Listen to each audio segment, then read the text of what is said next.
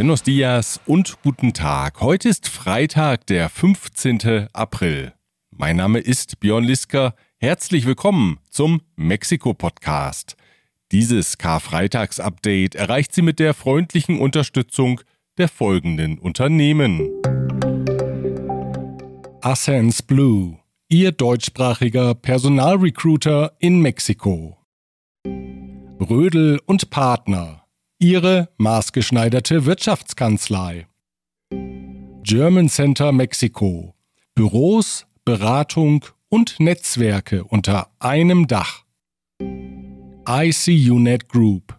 Wir beraten, trainieren und begleiten Ihr Unternehmen und Ihre Assignees interkulturell weltweit. Von Bobesser Isiera. Ihre Anwaltskanzlei mit einem spezialisierten German Desk.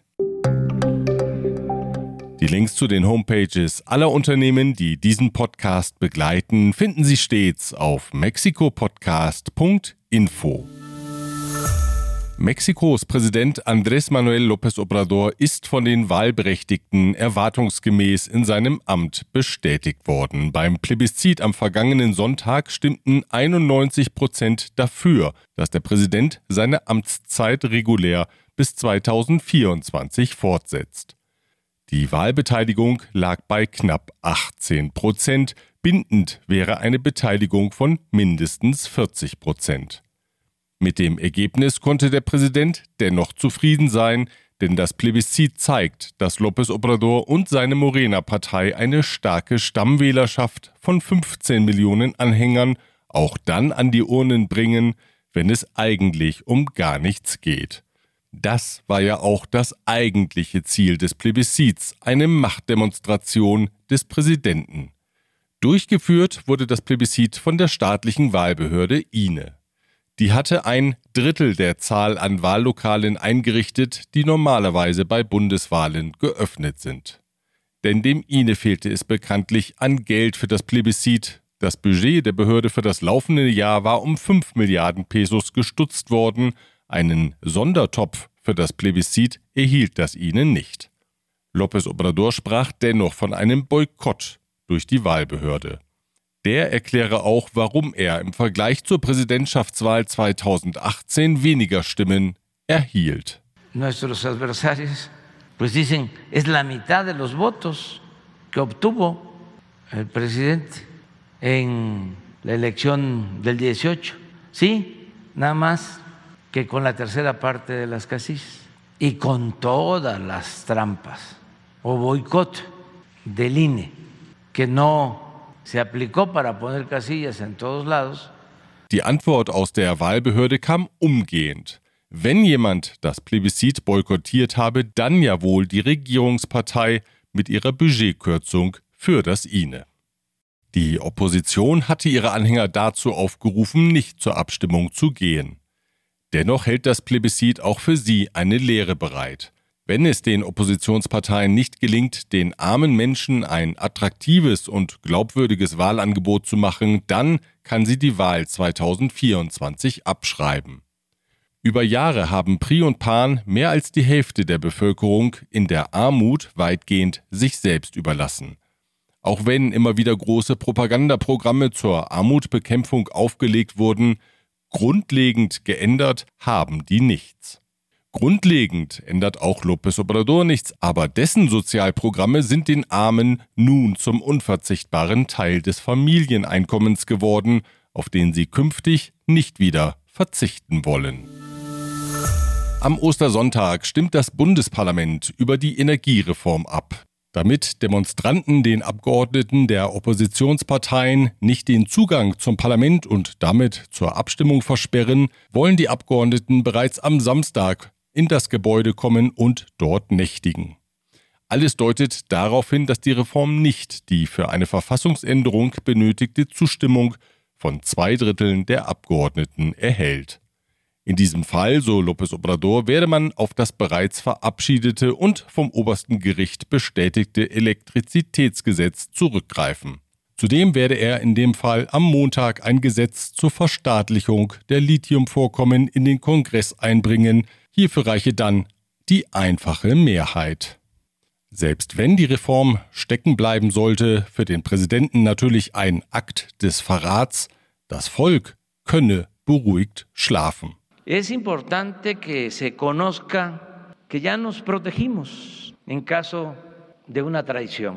Esto es trascendente para que haya tranquilidad en nuestro pueblo. Si hay una traición, ya estamos protegidos. Die Opposition lieferte der Regierung in dieser Woche dann auch noch eine Steilvorlage. Im Parlament saß neben einer PRD-Abgeordneten der Italiener Paolo Salerno, Energieexperte und externer Berater der PRD. Aus der Morena-Fraktion hieß es, dies sei ein Beleg dafür, dass die Lobbyisten der ausländischen Energieunternehmen den Oppositionspolitikern ihre Meinung selbst noch im Parlament einflüsterten wo externe Berater nichts zu suchen haben. Eine kleine Szene nur, die aber die Anhänger der Morena-Partei darin bestärkte, dass die ausländischen Energieunternehmen den politischen Einfluss in Mexiko haben, den Präsident López Obrador regelmäßig beklagt. Und Beleg ist die Szene auch dafür, wie sorglos und geradezu laienhaft Teile der Opposition agieren. Der UN-Ausschuss gegen das Verschwindenlassen, abgekürzt CED, hat Mexikos Regierung aufgefordert, die Prävention und Strafverfolgung zu verbessern, um Menschen vor dem Verschwinden zu schützen. Das hierfür notwendige Personal müsse ausgebildet und korrekt ausgestattet werden. Zudem müsse die Regierung einen Zugang zu Informationen gewährleisten. Wer nämlich heute Fälle aufklären wolle, sehe sich großen Hindernissen gegenüber. Aufgabe des Kontrollorgans der Vereinten Nationen ist es, die Umsetzung und Einhaltung des internationalen Übereinkommens zum Schutz der Menschen vor dem Verschwindenlassen zu kontrollieren. Vier Experten des Ausschusses hatten im vergangenen November erstmals Mexiko besucht, jetzt haben sie ihren Bericht in Genf vorgestellt. Darin heißt es, die Situation im Land sei besorgniserregend und die Straflosigkeit nahezu absolut. Verantwortlich für das Verschwinden von Personen seien die organisierte Kriminalität und die staatlichen Sicherheitskräfte. Präsident López Obrador wies den Bericht zurück und unterstellte den UN-Experten, sich nicht an der Wahrheit zu orientieren. Keine internationale Organisation wird uns auf die Anklagebank setzen, sagte der Präsident, der auf Kritik an der Arbeit seiner Regierung wie üblich mit Diskreditierungen und Gegenangriffen reagierte. No están actuando con apego a la verdad. Ya no es el tiempo de antes en que se usaba al ejército para reprimir y ningún organismo internacional va a ponernos en el banquillo de los acusados. In Mexiko gibt es nach offiziellen Angaben derzeit 99.000 vermisste Menschen. Zugleich liegen 52.000 unidentifizierte Tote in Massengräbern. Mexikos Regierung hat angekündigt, ein Viertel der Ausgaben für Werbung einzusparen und den Betrag in einen Fonds fließen zu lassen, der die Versorgung von Journalisten garantieren soll. Das entspricht rund 750 Millionen Pesos. Der Fonds soll unter anderem die Gesundheits- und Altersvorsorge einschließen. Besonders zugutekommen soll er den unabhängigen Journalisten, die kein festes Gehalt und Sozialleistungen erhalten. Gegründet werden sollen Komitees, die über die Vergabe der Finanzmittel entscheiden. Weitere Details wurden bisher nicht bekannt. Chaos gab es in den vergangenen Tagen am Grenzübergang von Nuevo León nach Texas.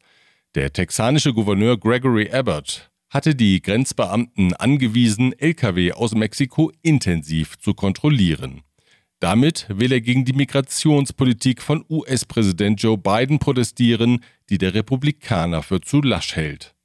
Es bildeten sich lange Schlangen. Mexikanische Transportunternehmer bezifferten die Verluste auf 8 Millionen US-Dollar täglich. Am Mittwoch wurden vier der wartenden Lastzüge in Brand gesetzt. Die Motive für den Brandanschlag sind noch unklar. Ebenfalls am Mittwoch gelang es dem Gouverneur von Nuevo León, Samuel Garcia, bei einem Treffen mit seinem texanischen Amtskollegen zumindest am Übergang Puente Colombia zwischen Anahuac und Laredo wieder eine normale Abfertigung durchzusetzen. Nuevo León verpflichtete sich im Gegenzug, auf mexikanischer Seite die Kontrollen verdächtiger Fahrzeuge zu intensivieren. Gouverneur Abbott kündigte bei einer Pressekonferenz mit Garcia an, direkt mit mexikanischen Partnern über eine Verbesserung der Situation an der Grenze zu verhandeln. Texas will use its own strategies to secure the border and continue to negotiate with Mexico to seek solutions. Am gestrigen Donnerstag gab es eine Einigung auch mit der Regierung in Chihuahua, die sich ebenfalls zu strikteren Lkw-Kontrollen verpflichtete. Im Städtchen Ocosingo in Chiapas blockieren seit einigen Tagen Bewohner die Landstraße nach Palenque. Sie rissen den Asphalt auf und machten die Straße unpassierbar. Zudem setzten die Demonstranten 17 Mitglieder der örtlichen Polizei fest und nahmen ihnen die Waffen ab. Anlass ist ein Agrarkonflikt von Ureinwohnern. Die Straße wird in den Ostertagen von zahlreichen Touristen genutzt, die aus dem Osten von Chiapas nach Palenque reisen wollen. Wenn der Konflikt andauern sollte, ist ein potenzieller Verhandler ganz in der Nähe, nämlich 120 Kilometer entfernt in Palenque. Dort hält sich Präsident López Obrador über die Ostertage in seiner Finca mit dem Namen La Chingada auf. Der in Untersuchungshaft sitzende Ex-Pemex-Chef Emilio Lozoya hat dem Pemex-Konzern eine Wiedergutmachung in Höhe von 10 Millionen US-Dollar angeboten, um seine Haftentlassung zu erreichen. Pemex lehnte das Angebot als ungenügend ab, man werde die Klage nicht zurückziehen. Lozoya sitzt in Haft, weil er Bestechungsgelder des berüchtigten brasilianischen Odebrecht-Konzerns empfangen haben soll, Zudem ist er beschuldigt, den überteuerten Ankauf einer Düngemittelfabrik durch Pemex zu verantworten. Die Aufnahme des regulären Verfahrens rückt näher, damit endet die Frist für Losoya eine außergerichtliche Einigung zu erzielen. Diese Ausgabe erreicht sie auch mit der Unterstützung der folgenden Unternehmen. Global Mobility Partners Ihr Spezialist für Umzüge von und nach Deutschland. Store KM, die Online-Plattform für Elektrokomponenten und Werkzeuge nach VDE-Vorschrift. Evonik, ein weltweit führendes Unternehmen der Spezialchemie. Kern Liebers, der globale Technologieführer für hochkomplexe Teile und Baugruppen mit den Schwerpunkten Federn und Standsteile. Chloemecom Technologien für die Automatisierung und die Energieverteilung in der industriellen Anwendung. Ein Löwenbaby haben Feuerwehrleute in der Nacht zum gestrigen Donnerstag in Ecatepec im Nordosten von Mexiko-Stadt eingefangen. Das zwischen sechs und zehn Monate alte Löwenjunge war herren- und orientierungslos im Fraccionamiento Las Americas unterwegs gewesen. Das unterernährte und verwahrloste Tier wurde in den Zoo Parque Ecológico Ehecatl gebracht. Die Liebe kann stärker sein als der Krieg. Das zeigt eine kleine Begebenheit aus Tijuana, wo jetzt die Ukrainerin Dadia Chakniuk den Russen Simon Bobrowski geheiratet hat. Eigentlich hatten sie die Hochzeit in der Ukraine geplant, doch der Krieg machte sie zu Flüchtlingen. Tijuana ist nur eine Übergangsstation, von hier soll es weitergehen in die USA, wo sie Asyl beantragt haben. Ein erster Antrag war Medienberichten zufolge mit der Begründung abgelehnt worden, dass das Paar nicht verheiratet sei, das aber hat sich nun geändert mit tatkräftiger und kostenloser Unterstützung der Migrationsbehörde und eines Anwalts in Tijuana. Dokumente, die dem spanischen Eroberer Hernán Cortés zugeordnet werden, sind zurück in Mexiko. Sie sollten in New York versteigert werden, waren aber aus Mexikos nationalem Generalarchiv entwendet worden. Nun will der Leiter des Archivs, Marco Palafox Schmidt, aufklären, wie die Dokumente aus dem Archiv gestohlen wurden. Sie sind Teil einer ganzen Reihe von historischen Dokumenten, die dem Archiv in den vergangenen Jahren entwendet wurden. Nachzutragen ist noch eine Personalie. Bereits am 30. März wurde Wilhelm Lee Craft Wilpers für seine Verdienste um die deutsch-mexikanischen Beziehungen von Deutschlands Botschafter Peter Tempel mit dem Bundesverdienstkreuz ausgezeichnet. Von 2011 bis 2021 war Kraft Wilpers deutscher Honorarkonsul in Ixtapa, Cihuatanejo.